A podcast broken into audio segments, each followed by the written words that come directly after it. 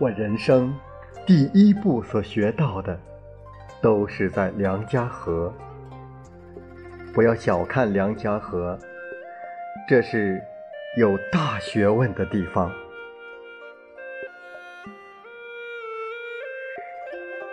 欢迎收听《梁家河》。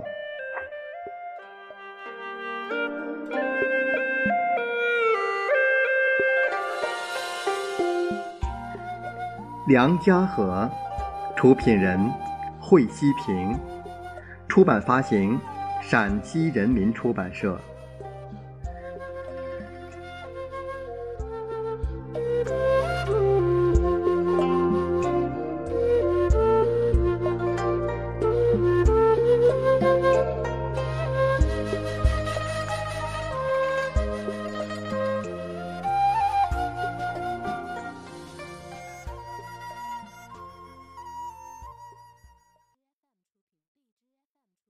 二零一五年二月十三日，农历腊月二十五上午十时许，三辆中巴车远远地停在梁家河村口外。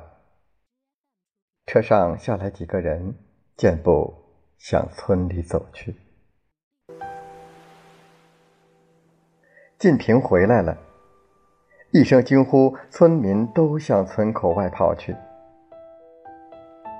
习近平回到了梁家河，这个位于黄土高原腹地的小村庄，这个让他魂牵梦绕的地方。算起来，他离开梁家河已经整整四十年了。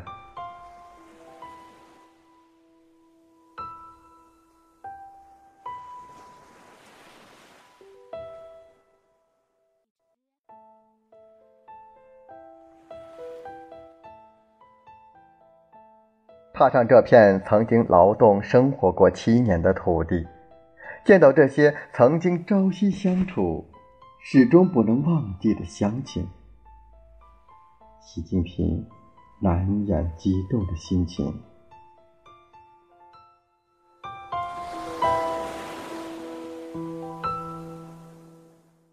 哎，谁娃？习近平老远就认出了跑在人群中的。石春阳，一声亲切的呼唤，话音未落，两个人的手已紧紧地握在了一起。莹儿，你老了，向前，你上次可去过我家呢。习近平和昔日的小伙伴们挨个握手，双方的手都不愿意放开。春娃儿。迎春、成儿，岁月虽然沧桑了当年小伙伴们的脸庞，习近平却仍能亲切地叫出他们每个人的小名。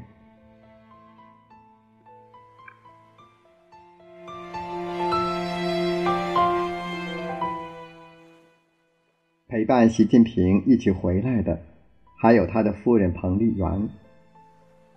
他用陕北方言向乡亲们介绍：“这是我婆姨，今儿领回来让大家见一见。”一句话逗得大家哈哈大笑。张卫庞，你还没有变。正与小伙伴们热情寒暄的习近平一扭头，看到了张卫庞，便伸出右手，使劲儿的。拍在张卫庞的肩上，有力的大手上传递的深情，让张卫庞感受到晋平的心跟咱们还是那样亲。握着张卫庞的手，习近平向彭丽媛介绍：“这是梁玉明的挑担嘞。”随娃，还有几个不认识，介绍一下。习近平转向石春阳。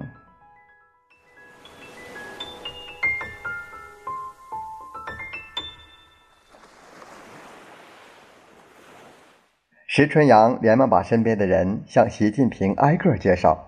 当介绍到龚宝雄时，习近平握着这个年轻人的手，问道：“你是谁家的孩子？”“这是惠燕的儿子。”石春阳说。“你爸可是个老实人。”习近平亲切地说。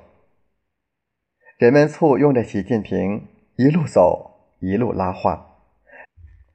到了村委会大门口，更多的人拥了上来，激动地围在习近平身边，一步也不肯挪开。石春阳急了：“亲人回来了，快迎进家，让站在大门外算啥呀？”大家这才让出一条路。不少当年曾在一起劳动生活的乡亲，习近平一眼就认出了，并亲切地。叫出了他们的名字：根民，赤脚医生，爱学习，看的书也多，争气儿，家里都好吗？张，你有肚子没嘴嘴？亲切的小名脱口而出，亲切的往事也历历在目。陕北高原给了我一个信念，也可以说是注定了我人生过后的轨迹。经过了陕北这一人生课堂，就注定了我今后要做什么。他教了我做什么。欢迎继续收听《梁家河》。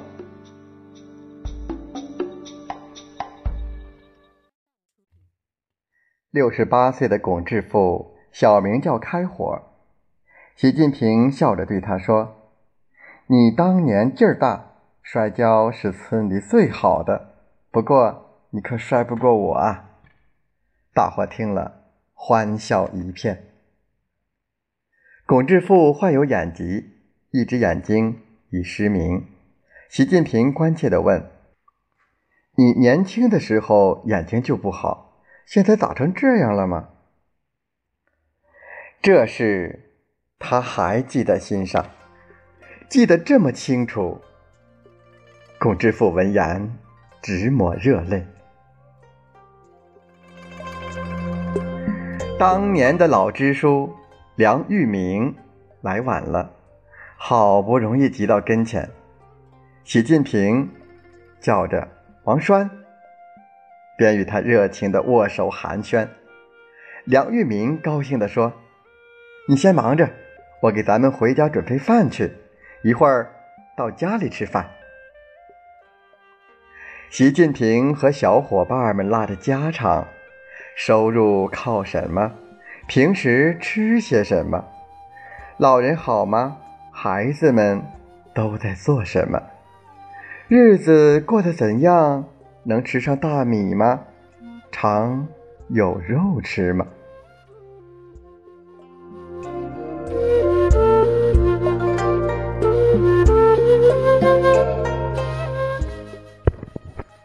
习近平问得非常亲切细致，小伙伴们告诉习近平，现在光景过好了，平时吃的都是白馍、白面、大米和肉，什么时候想吃就什么时候吃。